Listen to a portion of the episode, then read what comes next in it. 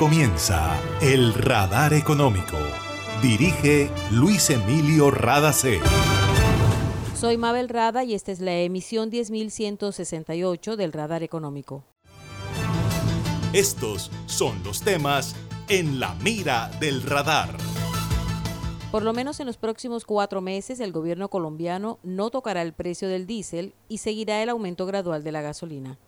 El ministro de Hacienda Ricardo Bonilla habló sobre este tema, el déficit del Fondo de Estabilización de Precios de los Combustibles y la inflación reportada por el DANE. El Objetivo de Desarrollo Sostenible número 6 sobre agua limpia y saneamiento es uno de los que está en riesgo de incumplimiento en América Latina, según datos de la ONU que realiza el Foro Político de Alto Nivel sobre Desarrollo Sostenible en Nueva York.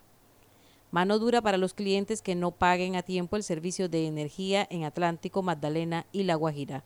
La empresa Aire anunció embargo de bienes y reporte a centrales de riesgo. Panamá será sede del decimoprimer foro de alianzas público-privadas en América Latina y el Caribe. Analizarán soluciones que ayuden a cerrar la brecha de infraestructura a través de proyectos sostenibles y de impacto social. Para reportar escapes o emergencias de tus servicios de gases del Caribe, marca la línea 164 desde tu teléfono fijo o celular y recibe la mejor atención de nuestro personal calificado de manera oportuna y eficaz. Línea 164, disponible las 24 horas, los 365 días del año. También puedes marcar a la línea nacional 018000 91 Tu línea amiga 164 de Gases del Caribe. Estamos contigo. Vigilado Superservicios. Hace más de 40 años, la región caribe colombiana nos vio nacer. Hoy continuamos trabajando con pasión, compromiso y visión de largo plazo para seguir impulsando el desarrollo de energías más limpias y más sostenibles para beneficio de esta región y todo el país. Porque creemos que cuidando de nuestro entorno y a las personas podemos contribuir a un mejor mañana. Promigas, energía que impulsa bienestar. Está escuchando el radar económico.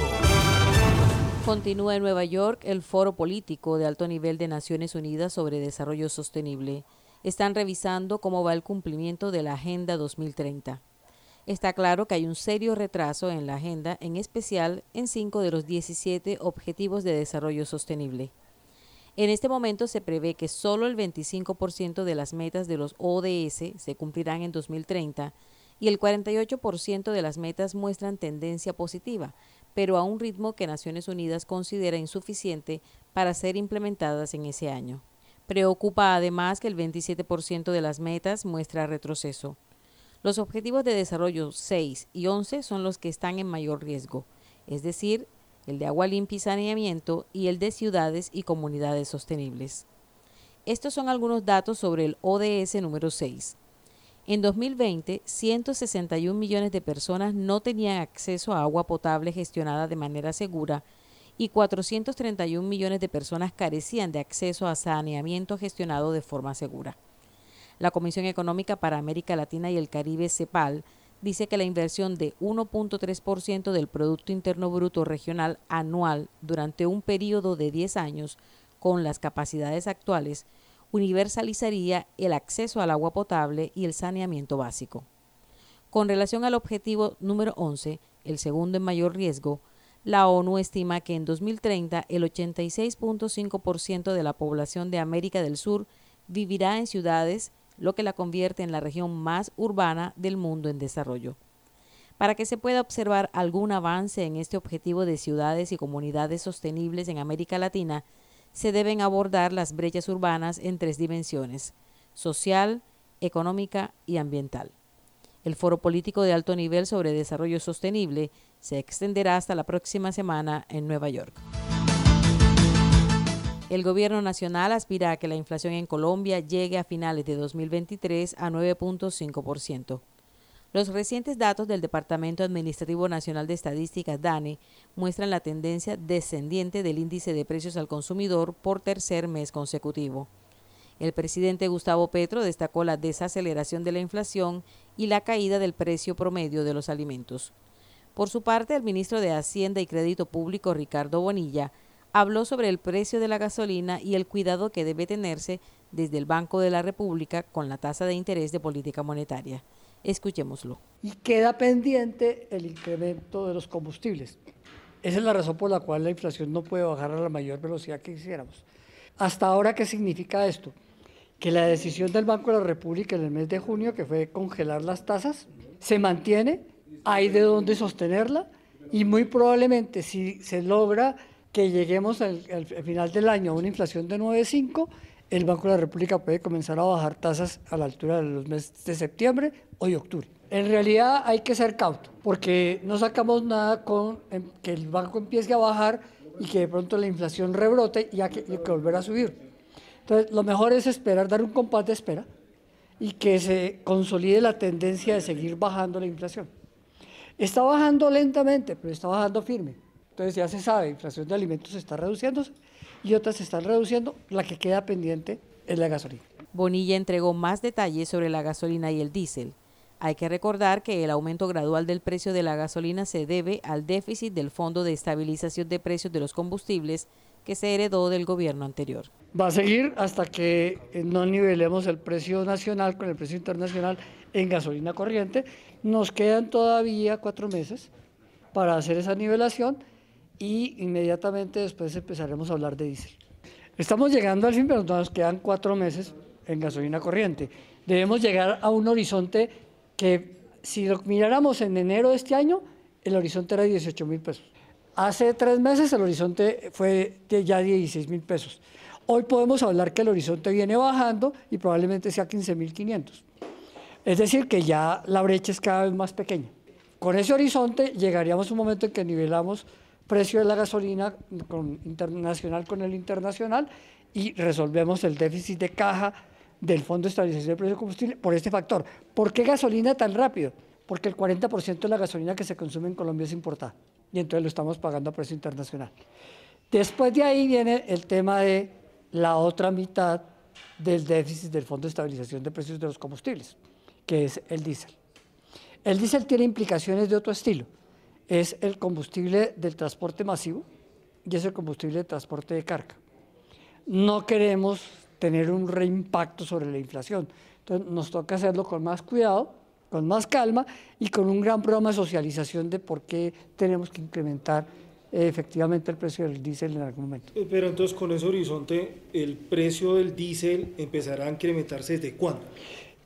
El precio del diésel empezará a incrementarse después de nivelar el precio de la gasolina. Nos quedan cuatro meses. Por lo pronto, no vamos a tocar el diésel en plena campaña electoral. Era Ricardo Bonilla, ministro de Hacienda y Crédito Público de Colombia. En Gases del Caribe tenemos una nueva línea de WhatsApp para atender tus solicitudes relacionadas con nuestro servicio. Escríbenos al 605-322-7000 y obtén respuesta inmediata. Recuerda 605-322-7000. En Gases del Caribe, tus trámites a la mano. Estamos contigo. Vigilado Superservicios. Hace más de 40 años, la región caribe colombiana nos vio nacer Hoy continuamos trabajando con pasión, compromiso y visión de largo plazo para seguir impulsando el desarrollo de energías más limpias y más sostenibles para beneficio de esta región y todo el país. Porque creemos que cuidando de nuestro entorno y a las personas podemos contribuir a un mejor mañana. Promigas, energía que impulsa bienestar. Está escuchando el radar económico. La mitad de la humanidad vive en países que se ven obligados a gastar más en el servicio de la deuda que en salud y educación. Eso es un desastre para el desarrollo, dijo Antonio Guterres, secretario general de la Organización de Naciones Unidas, ONU. Guterres presentó el último informe del Grupo de Respuesta a las Crisis Globales de la organización, que destaca que en 2022 la deuda pública acumuló 92 billones de dólares. De ese monto, casi el 30% lo deben los países en desarrollo.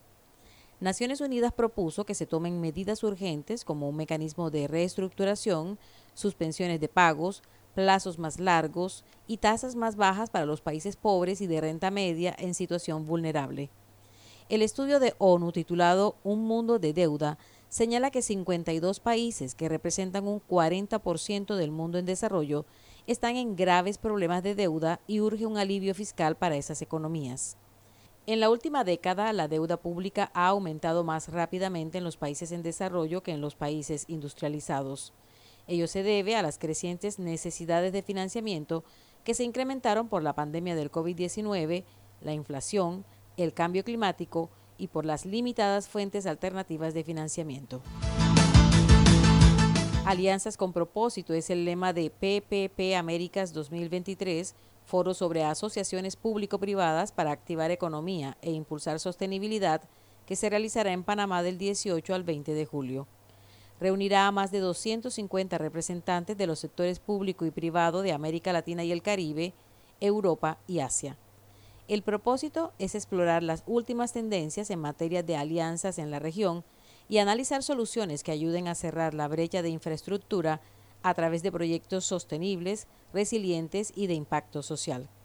De aquí al año 2030, la región de América Latina y el Caribe necesita invertir cerca de 2.2 billones de dólares en agua y saneamiento, energía, transporte y telecomunicaciones si quiere expandir y mantener la infraestructura necesaria para cumplir con los objetivos de desarrollo sostenible. El problema es que el contexto macroeconómico y fiscal de la región es complejo y afecta el crecimiento de la inversión pública tradicional.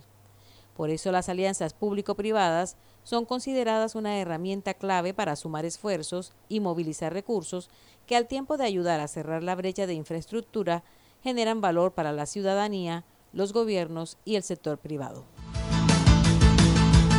Los administradores de Aire, la empresa que opera el servicio de energía en los departamentos de Atlántico, Magdalena y La Guajira, decidieron que habrá mano dura con los clientes morosos.